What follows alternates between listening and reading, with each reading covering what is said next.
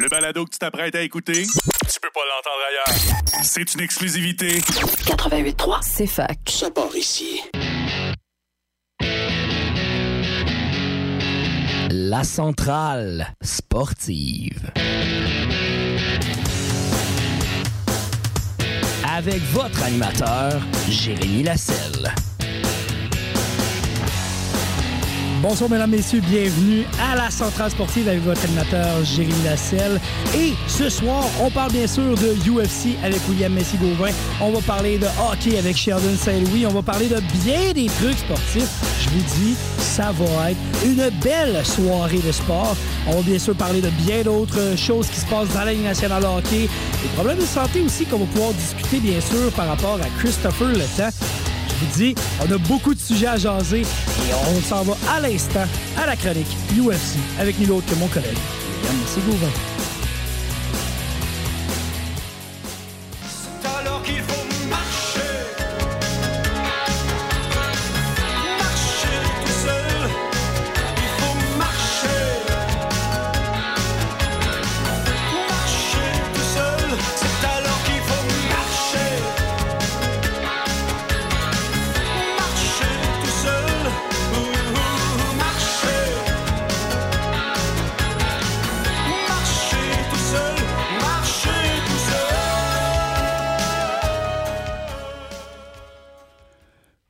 Bonjour tout le monde, chers auditeurs, chères auditrices, euh, et à tout le monde entre les deux. Euh, je vous remercie beaucoup d'être là.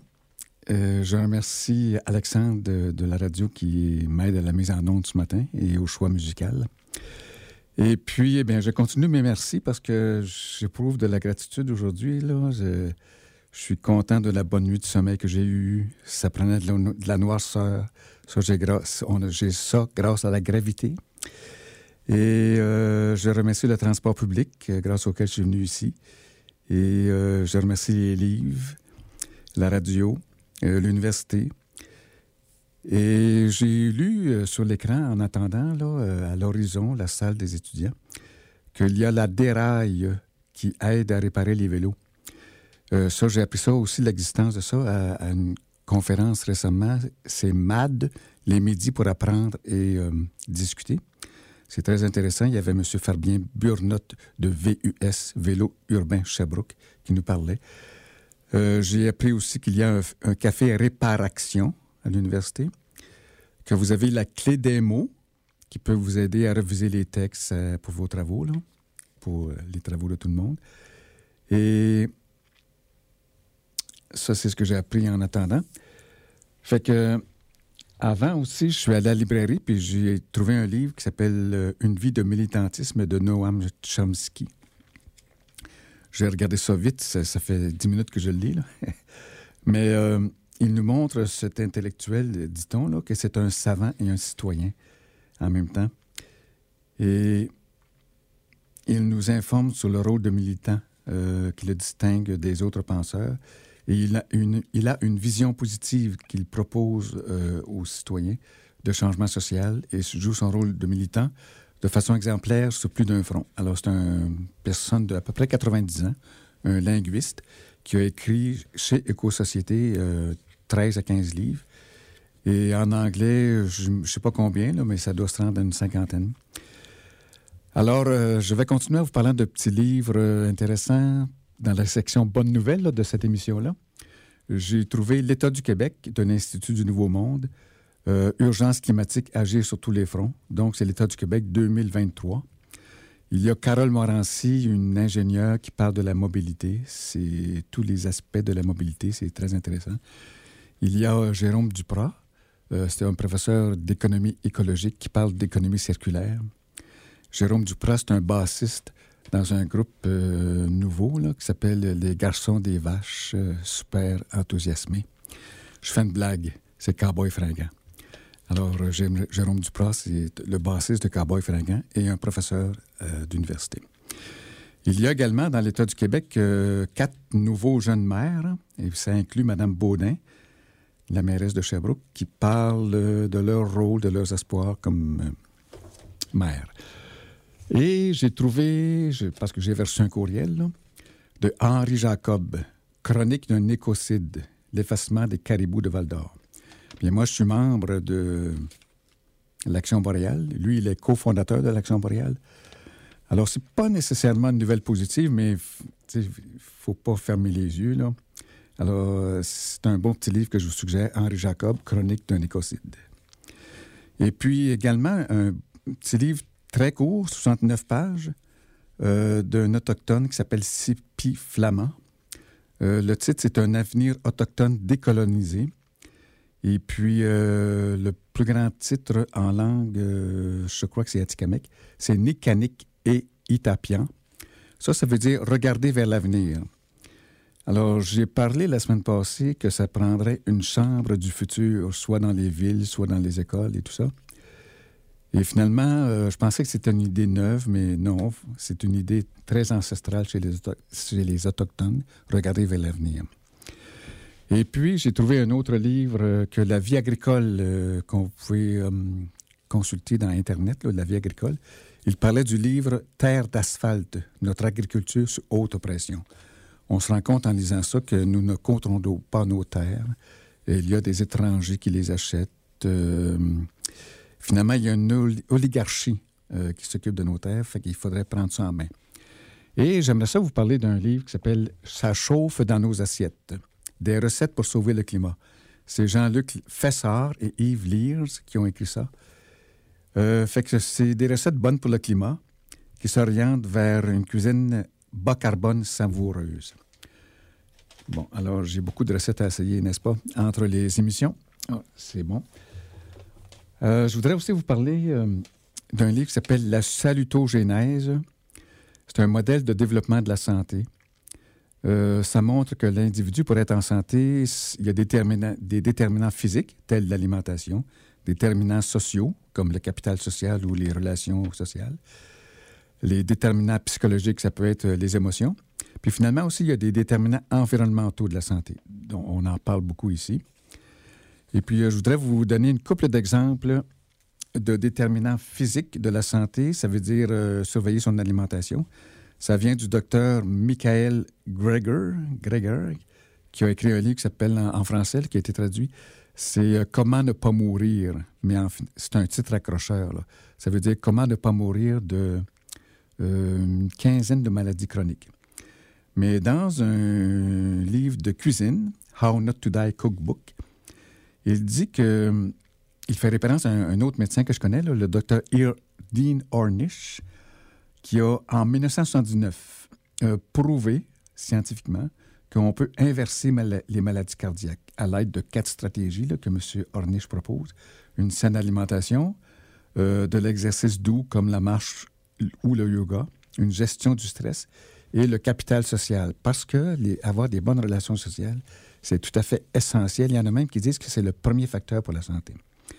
Alors, euh, Grégaire continue en parlant du diabète 2.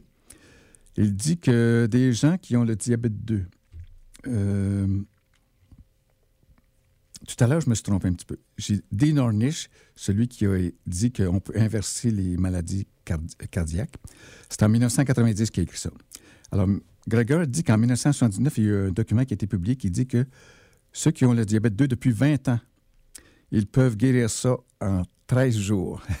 c'est scandalisant, mais euh, c'est vrai, c'est pas un médecin. Il est flyé, mais il est scientifiquement ancré.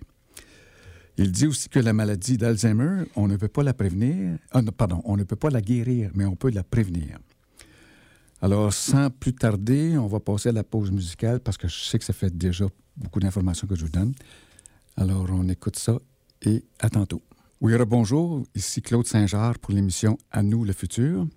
Et nous écoutions Jérôme Minière, ça, ça s'appelait Les autres. Je crois entendu dire, je ne sais pas si j'ai halluciné, que l'avenir n'est pas ici ou il n'y a pas d'avenir. J'espère que Jérôme n'a pas raison, parce que ici, c'est à nous le futur, et ça veut dire à vous aussi. Parce que je me disais, euh, ça dépend qui à nous le futur. J'espère que ce n'est pas les multinationales mondiales. là. Non, non, non, c'est pour nous autres. Alors, je continue les, les bonnes nouvelles. Euh, il y a un laboratoire de littératie des futurs. Euh, ça, c'est le 9e forum des jeunes de l'UNESCO qui s'en vient. Euh, on nous dit qu'est-ce que c'est que le laboratoire de littératie des, futurs? C'est pour se pratiquer à imaginer. Parce que la puissance de l'imagination humaine, c'est ça qui peut nous mener à imaginer pour avoir des commun- communautés d'apprentissage intéressantes. C'est donc une compétence du 21e siècle euh, qui peut-être va nous aider à aller au-delà de la pauvreté en général, qui commence par au-delà de la pauvreté de l'imagination. Euh, L'avenir est incertain, dit-on. Sans image du futur qui nourrisse l'espoir et favorise la coopération, il existe un risque élevé de détresse et de guerre. L'UNESCO, qui dirige ça, euh, tient un rôle de laboratoire mondial d'idées à la pointe des connaissances humaines et démontre que les individus et les communautés du monde entier sont capables de devenir plus compétents en littératie des futurs. La démocratisation de l'origine des images du futur ouvre de nouveaux horizons. Il y a euh, une douzaine de sections, comme l'innovation, la découverte, le leadership, les choix, les stratégies, les connaissances, la résilience, la capacité, la confiance et l'agilité.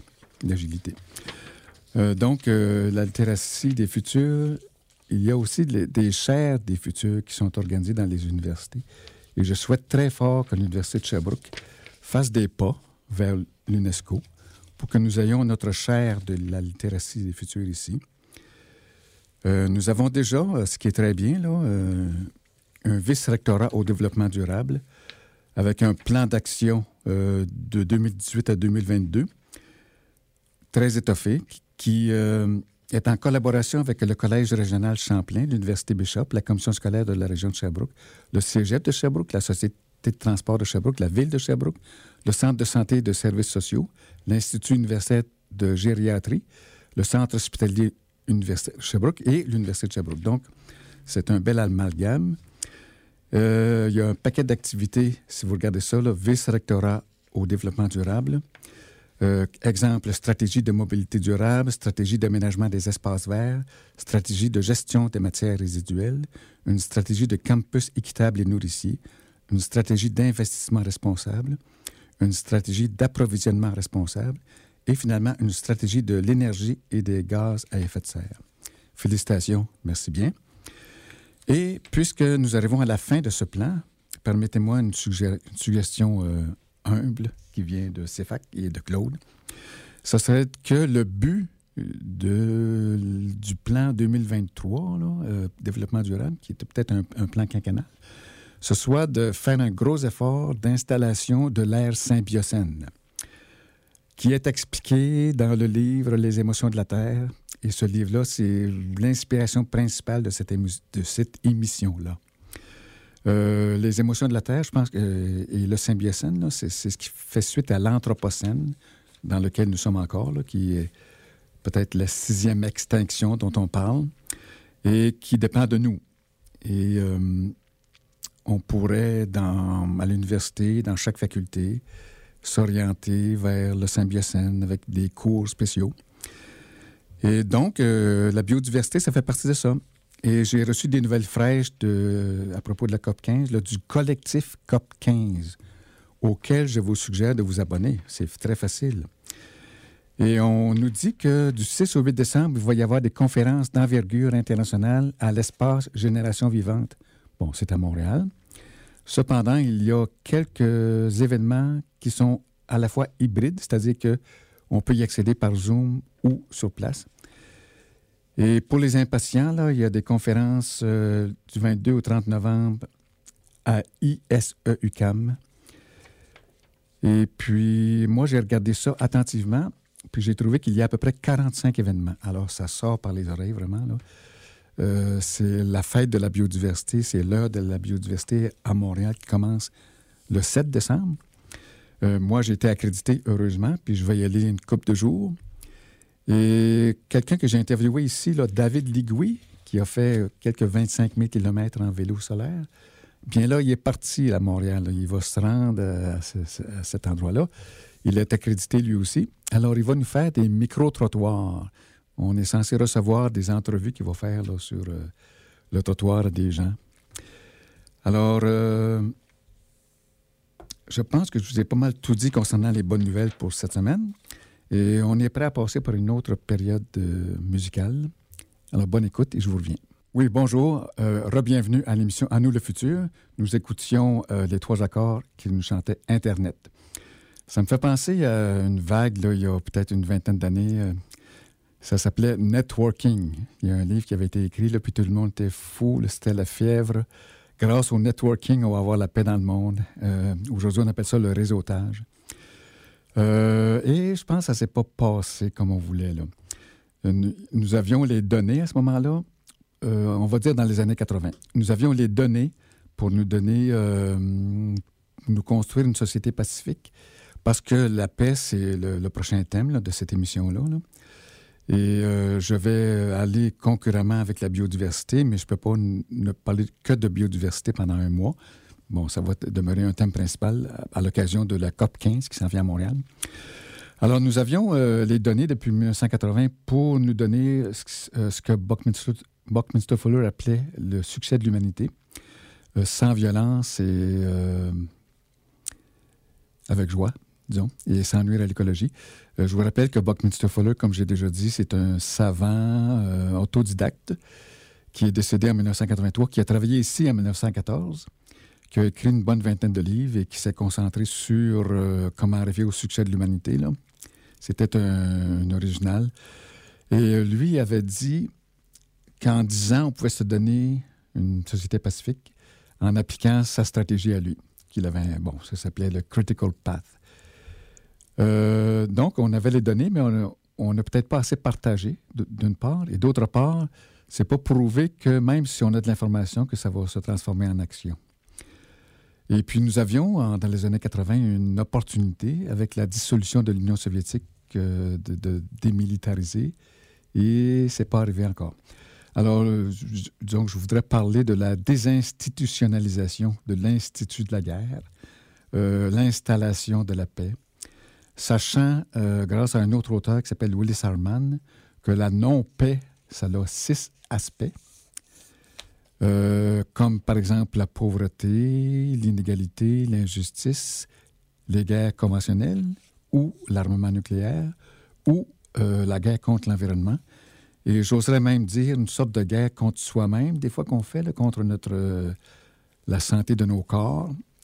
Mais encore là, nous avons tout ce qu'il faut pour nous guérir. Et je voudrais parler, sans plus tarder, d'un ingénieur industriel qui m'a donné beaucoup d'espoir dans le temps, euh, qui est aussi actuellement euh, décédé, mais il est là avec ses livres. Il s'agit de Seymour un- C'était un ingénieur industriel. C'était un- une sorte de prophète qui avait développé beaucoup euh, intellectuellement la manière de faire la conversion de l'industrie militaire à des, fins civiles. Alors, j'ai cherché ici à la bibliothèque, j'ai trouvé quatre livres. Sur les quatre, j'en ai un chez moi, mais que je n'ai pas encore trouvé. C'est le Demilitarized Society, Disarmament and Conversion. Euh, le début, c'est une lettre à ses étudiants. Il dit que, à ses étudiants que une société démilitarisée, mes amis, ce n'est pas une utopie. Euh, le processus de la démilitarisation, c'est un, il y a un bon design pour ça. Et ça renforce la capacité de production industrielle. Bien que ce n'est pas une utopie, la démilitarisation invite une euh, buffet, disons, de changements sociaux, économiques, politiques, qui sont travaillables. On est capable de travailler là-dessus. Alors, c'est une chance que je vous souhaite de continuer. euh, bon, c'est ça, il disait ça ses étudiants. Alors, on a ça à la bibliothèque ici. Et puis, on a le livre de Defense Economy qu'il a écrit. Euh, le titre, c'est Conversion of Industries and Occupation to Civilian Needs. C'est la conversion de l'industrie militaire et des fins civiles. Euh, ça me rappelle euh, Buckminster Fuller, dont je vous disais un petit mot tout à l'heure. Lui, dans ses mots à lui, c'est qu'il il appelle, appelait ça convertir de killingery en livingery. Alors, ce qui est produit pour tuer en production pour nous aider à vivre. Euh, euh, voyons donc, c'est Seymour Melman, là, il a publié aussi Our Depleted Society. Et là, ce que j'ai en main, c'est Pentagon Capitalism, euh, The Political Economy of War. Ce qu'il montre, c'est que finalement, c'est le Pentagone qui euh, mène la structure de défense américaine. Je devrais dire états-unienne parce que quand on dit américaine, ça ne veut pas dire que les, États-Unis sont propriétaires de toute l'Amérique, qui comprend le nord, le centre et le sud. C'est pour ça, des fois, que je dis états-unien. Puis euh, Noam Chomsky dit ça aussi, états-unien. Euh, et finalement, un autre euh, dernier livre qu'il y a à la bibliothèque, c'est After Capitalism, From Managerialism to Workplace Democracy. Alors, lui, il explore vraiment. il croit qu'on peut se, se débarrasser de l'industrie militaire mondiale et que le travail des syndicats est super important par la démocratie dans les lieux de travail.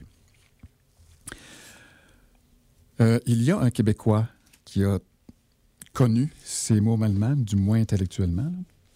Il s'agit de Yves Bélanger qui travaillait à l'UCAM.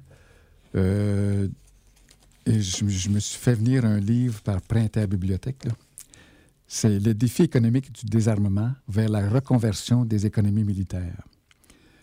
Alors, on dit que Yves Bélanger était un professeur au département de sciences politiques, puis qu'il a écrit euh, Le défi économique du désarmement, que, que j'ai entre les mains.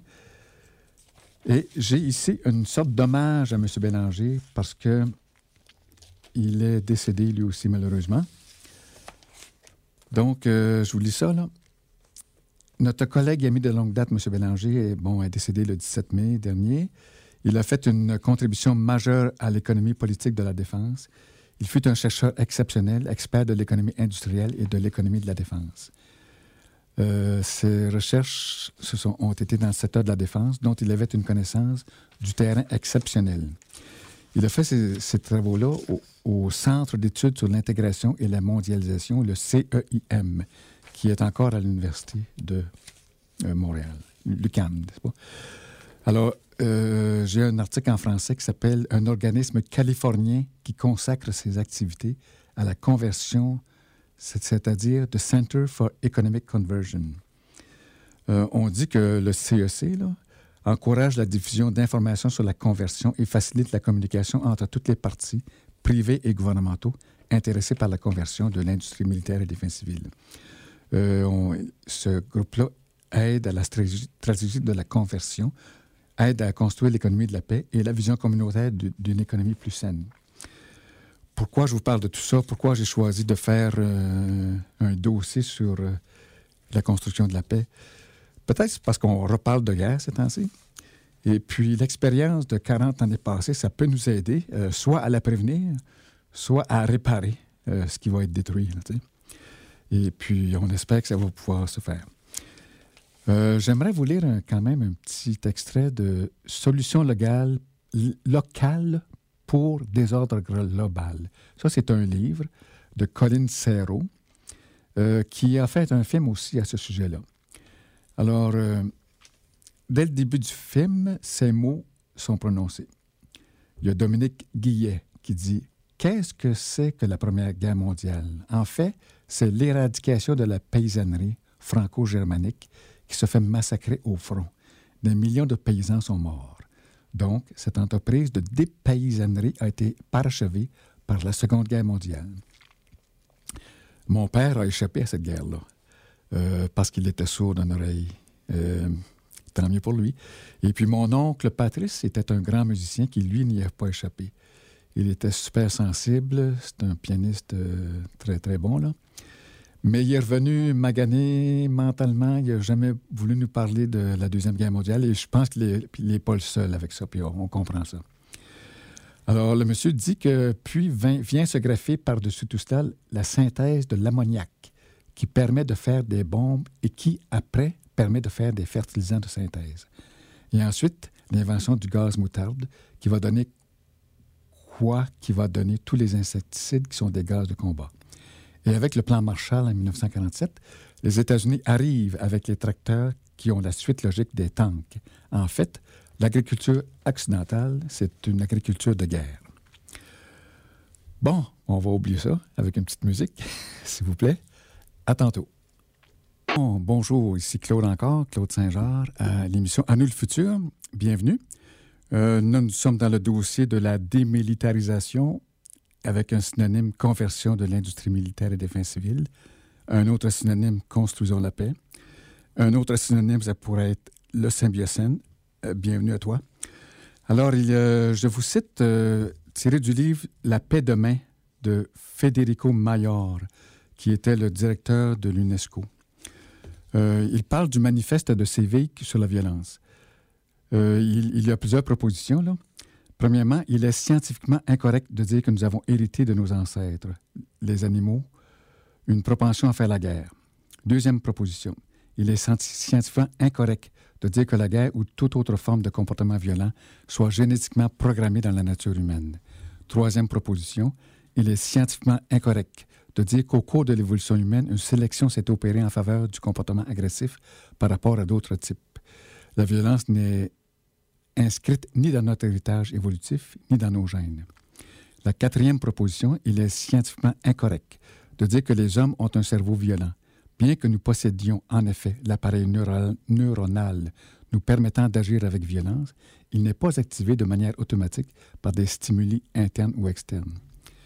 Et la cinquième proposition, il est scientifiquement incorrect de dire que la guerre est un phénomène instinctif ou répond à un mobile unique. En conclusion, la biologie ne condamne pas l'humanité à la guerre. L'humanité, au contraire, peut se libérer d'une vision pessimiste apportée par la biologie et, ayant retrouvé sa confiance, entreprendre les transformations nécessaires de nos sociétés. Une petite transformation intéressante depuis ce temps-là, et j'en ai déjà parlé, mais je vous le rappelle, c'est qu'il existe un groupe de maires et de mairesses pour la paix dans le monde. Euh, le quartier central est à Hiroshima. Et il y a 8200 villes environ qui en font partie.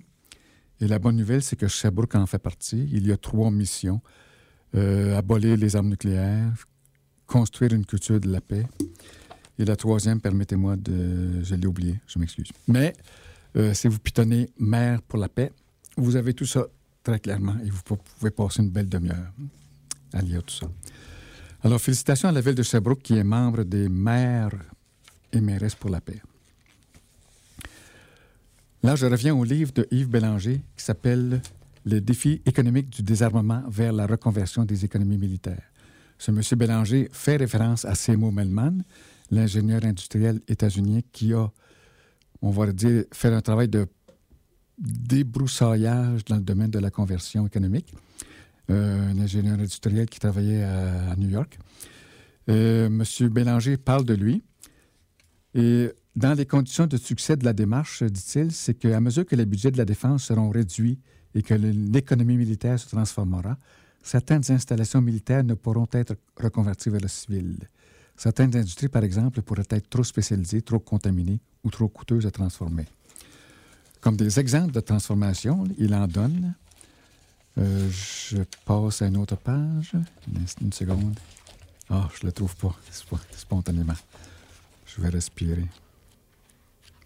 Bon, en tout cas, Lockheed, euh, qui fait euh, des instruments électroniques, peut faire de- des, des toasters, on va dire, par exemple. Euh, alors, je vais dire aussi que sur la question de l'emploi, il y a 47 millions d'emplois qui sont en jeu. Alors, c'est pourquoi il est important de sécuriser les, les, employés là, pour les diriger vers la production civile. L'auteur fait état d'Organisation nationale pour la reconversion. Euh, par national, il veut dire aux, Éta- aux États-Unis. Le Center for Economic Conversion, par exemple. Euh, L'organisation Sane Freeze, que moi j'ai connue là, en regardant euh, avant Internet, c'était par la correspondance. Et M. Melman en faisait partie. Alors là, je tombe en effet sur ce que je cherchais, le tableau 3, page 106. La diversification d'entreprises militaires vers le civil, quelques exemples états-uniens. Questec, l'entreprise, euh, qui produisait de la recherche et du développement pour la guerre électronique. Bien, les nouveaux produits civils, c'est la machinerie et la technologie pour contenants en plastique.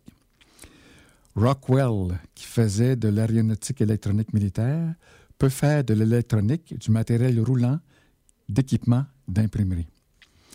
Euh, Clétronic, qui faisait des pièces magnétiques pour caméras de surveillance militaire, peut faire, dans le- les nouveaux produits civils, des transformateurs, circuits imprimés, instruments de détection magnétique. ACR Industrie, elle faisait des boîtes de transmission pour avions militaires et elle fait dans le civil des boîtes de transmission pour avions civils. euh, Kaman, K-A-M-A-N, faisait des hélicoptères, des pièces pour l'aérospatiale et peut faire maintenant des pièces pour l'aviation civile, instruments de musique. Alors, de la, de la guerre à la musique, c'est intéressant. Et puis, j'ai un autre livre qui vient de l'ONU, celui-là, qui s'appelle Désarmement, les rapports entre le désarmement et le développement.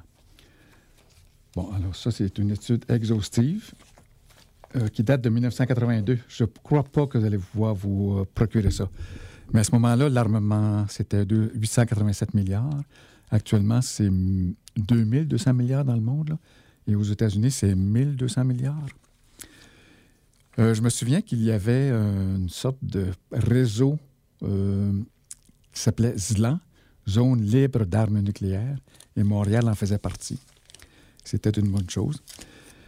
Et il y avait euh, Albert Jacquard, qui était un généticien, euh, qui, était venu à Sherbrooke, que, j'avais interviewé pour euh, CFLX à ce moment-là. Il avait, en mars 1984, il- à la rencontre internationale des intellectuels, euh, il s'était rencontré à l'ini- à l'initiative l'Appel des 100, euh, disons 100 intellectuels qui voulaient la paix. Donc, il avait écrit un manifeste pour la nécessité d'une prise de conscience du danger actuel que court l'humanité. Euh, euh, nous n'osons pas prendre en compte, dit-il, nos richesses. Nous sommes semblables à un avare qui a toujours été pauvre et qui tout d'un coup gagne la, la loterie. Cette richesse nouvelle, il ne sait pas l'utiliser, il la met dans un coffre. Nous ne sommes pas encore bien préparés à nous servir de notre richesse. Au lieu d'en profiter, peut-être par peur d'un destin trop beau, nous risquons d'y mettre fin. C'était Albert Jacquard, euh, dont je vous suggère de lire tous les livres. Même il y a un livre qui s'adresse aux prochaines générations que j'ai, là. À toi qui n'es pas né. Alors, j'ai aussi un texte ici de Linus Pauling, euh, qui lui a été un savant euh, qui a travaillé beaucoup de la vitamine C et qui a eu, eu un prix Nobel avec ça. Avec son prix Nobel, il a eu, euh, une sorte de pu- réputation. Et euh, il est devenu activiste pour la paix. Puis il a gagné un autre prix Nobel sur la paix. Il a analysé les dangers de la radioactivité euh, basse. Et puis, parce que tout le monde disait que la radioactivité basse n'est pas dangereuse. Il y a également quelqu'un qu'on connaît qui s'appelle Hubert Reeves, qui avait écrit un texte qui s'appelle SOS Terre. Hubert Reeves et, François Reeves, c'est ces deux Reeves euh, québécois qu'on aime bien. Hubert, c'est un physicien qui travaille surtout en France, et François, c'est un cardiologue. Alors, le physicien parle de la paix euh, sur la Terre, et François parle de la paix avec l'environnement parce qu'il veut éradiquer les combustibles fossiles en tant que cardiologue. Il voit bien que les combustibles fossiles encrassent nos artères. Et puis, euh, il propose des villes cardioprotectrices. Alors, euh, moi, je l'ai suggéré au conseil municipal et je vous suggère de prendre la relève, demander des villes cardioprotectrices. Et il existe aussi euh, des perturbateurs endocriniens qui causent des maladies chroniques. Ça, c'est le livre Toxique Planète qui en parle beaucoup. Et il existe un réseau en France, du moins, de villes sans, perturbateurs endocriniens. Moi, j'ai fait cette demande-là aussi au conseil municipal et je pense que je, ressemblais à un martien qui demandait euh, à bas les perturbateurs endocriniens. Euh, C'était avant cette administration nouvelle-là. là. Et je vous suggère vous-même aussi de faire la demande. Et maintenant, je passe à Rosalie Bertel, qui a gagné le prix Nobel alternatif de la paix. Elle a écrit un livre intéressant, Sans danger immédiat, l'avenir de l'humanité sur une planète radioactive. Alors, elle était doctoresse en mathématiques. Et puis, elle a approfondi les recherches de Lannis Pauling sur les dangers de euh, la, basse radioactivité. C'est que les militaires disaient euh, Inquiétez-vous pas, il n'y a pas de danger. Euh, la basse radioactivité, euh, c'est aucun problème. Mais elle a, démontré qu'il y a eu 16 millions de victimes à cause de la basse radioactivité. Par victime, elle ne veut pas dire des morts, mais euh, des gens, des, handicaps. Alors, gloire à, au Rosalie Bertel. Euh, J'ai son livre en anglais, mais il existe en français aussi. Ça s'appelait Sans danger immédiat. Euh, elle a dit qu'il y a eu 2000 essais de bombes nucléaires euh, entre 1945 et je ne sais pas exactement, peut-être 1975, là, qui ont fait 150 millions de tonnes de déchets radioactifs dans l'atmosphère qui descendent lentement. Faites-vous-en pas quand même. Euh, parce qu'il y a moyen, avec l'alimentation, d'éliminer les affaires radioactives dans notre corps. Moi, j'ai un livre là-dessus. Je sais que les algues aident, à faire ça. Et aussi euh, les euh, légumineuses. Alors, euh, là-dessus, on va retourner à une pause musicale. Merci beaucoup. Oui, de retour à, nous le futur, c'était Louis-Jean Cormier qui nous chantait 100 mètres est. Je vous ai parlé du défricheur Seymour Melman, l'ingé- l'ingénieur industriel qui a travaillé beaucoup mentalement, intellectuellement, la question de la conversion de l'industrie militaire et défense civile. Euh, ce qu'il ce qu'il faisait, c'était pas euh, une question morale, hein, n'est-ce pas? C'était pas par, euh, parce que c'était immoral de faire la guerre. C'était suite à une analyse économique, euh, parce qu'il s'était aperçu que l'industrie américaine en général était en déclin. Et nous aussi, hein, le Canada qui est à côté. Quand les États-Unis ont la fièvre, le Canada pogne euh, la toux. il disait pourquoi l'industrie américaine con- continue-t-elle de se détériorer pendant que les profits des compagnies s'accroissent? Euh, bon, ben, l'économiste Seymour Melman, et qui est aussi ingénieur, note le déclin et euh, face à ça, s'aperçoit que c'est l'industrie militaire qui prend presque tout l'argent, l'investissement du gouvernement, et qui fait que l'industrie ordinaire n'a- a beaucoup moins d'argent pour se développer et ça fait beaucoup moins de services publics de qualité. Euh, il y a une détérioration de, en plus de l'industrie normale, civile, euh, de la santé, de l'éducation, de l'infrastructure. Et ce matin, un chauffeur d'autobus me disait qu'à Sherbrooke, il y a 2 millions de déficit juste pour le pétrole des autobus. Alors, son livre, euh, Seymour Melman, ça s'appelle- Profits Without Production. C'est en 1990. Et John Kenneth Calbright, que tout le monde connaît, euh, appuie ce livre-là. Il dit que c'est vrai que euh, l'industrialisation fait des profits, mais produit des choses pas très bonnes. L'industrialisation est en déclin. Alors, je vous avais dit que Melman pensait passer du capitalisme à, la démocratie dans les milieux de travail. Il y a un livre que j'ai qui s'appelle Let's Rebuild America euh, par l'Associa- l'Association internationale des machinistes et des travailleurs de l'industrie aérospatiale. Alors là, je vous donne le titre d'un document dont je vais vous parler davantage la semaine prochaine parce que nous arrivons à la fin. Euh, The Economic Conversion Imperative, 11 Propositions, c'est Seymour Melman en 90. Je vais faire mon travail de traduction et je vais vous arriver avec ces 11 propositions-là en français. Alors, je finis l'émission avec ça. Je remercie beaucoup Alexandre qui était à la mise en onde et à la musique. J'espère ne pas vous avoir endormi trop trop. Euh, bon réveil, bonne santé, euh, bon bonheur, bon succès dans vos études et examens. À la prochaine.